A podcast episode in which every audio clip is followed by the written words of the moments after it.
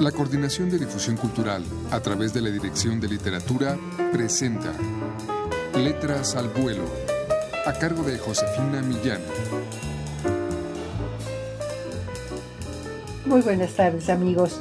De Daniel Espartaco, escritor nacido en Chihuahua en 1977, es el cuento que vamos a ofrecer a ustedes. En esta historia, el autor cuenta con nostalgia el deseo de un padre por mostrar a su hijo mayor las semejanzas entre el primer y el tercer mundo donde viven. Escuchen ustedes a continuación un fragmento de América.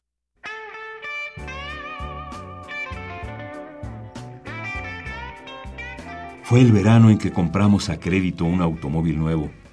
Mi padre había conseguido un empleo con mejor salario y aunque las tasas de interés bancarias no eran fijas, en el ambiente se percibía confianza en la economía. Eran tiempos de bonanza. Se trataba de un Volkswagen sedán de color rojo. Éramos los primeros en la cuadra en tener un auto nuevo. Estábamos rodeados de cacharros pasados de contrabando, enormes y antediluvianos, que décadas atrás fueron de lujo en los Estados Unidos y ahora permanecían inmóviles bajo el sol, llenos de herrumbre, últimos sobrevivientes de una época en la que los autos, por su forma y largo, poseían virtudes anfibias. El nuestro relucía tanto que podía mirar mi reflejo en el guardabarros, mis largas pestañas y el rostro todavía infantil. El cabello en forma de cazuela había comenzado a oscurecerse, y Julia, mi madre, me obligaba a lavármelo con champú de manzanilla para recuperar una claridad perdida de manera irremisible.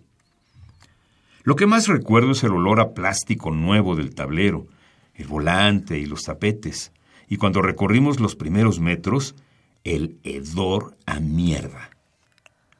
Padre, preguntó mi hermana. ¿Por qué huele tan mal? Julia había leído con mucha atención el manual de la guantera. Le gustaba esa clase de literatura, y cuando compramos la videocasetera de contrabando, le tuve que traducir el folleto del inglés.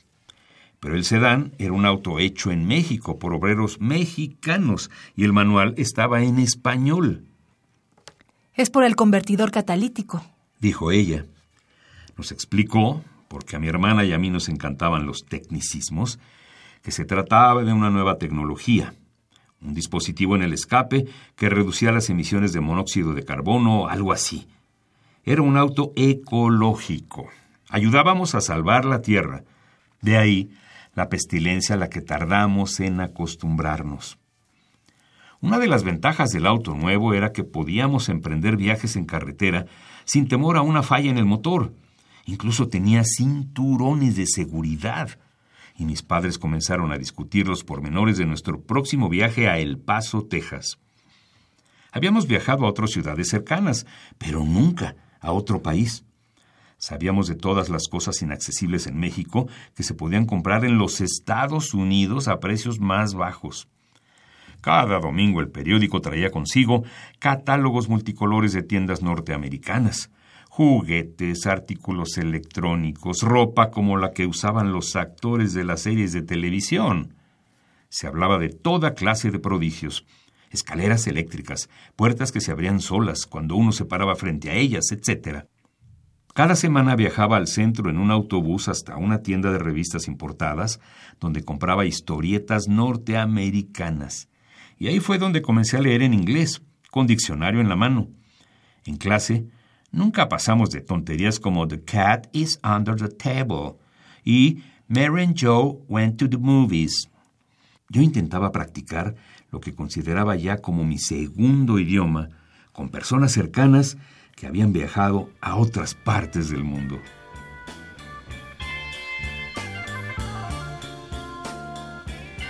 Este fue, amigos, un fragmento de América, un cuento del multipremiado escritor chihuahuense Daniel Espartaco Sánchez.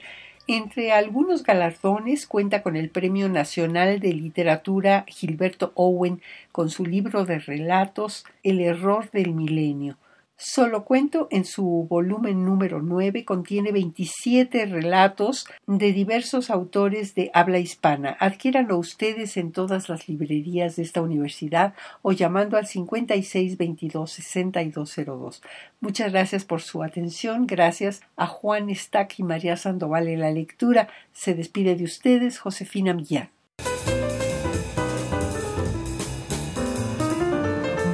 La Coordinación de Difusión Cultural a través de la Dirección de Literatura presentó Letras al Vuelo, a cargo de Josefina Millán.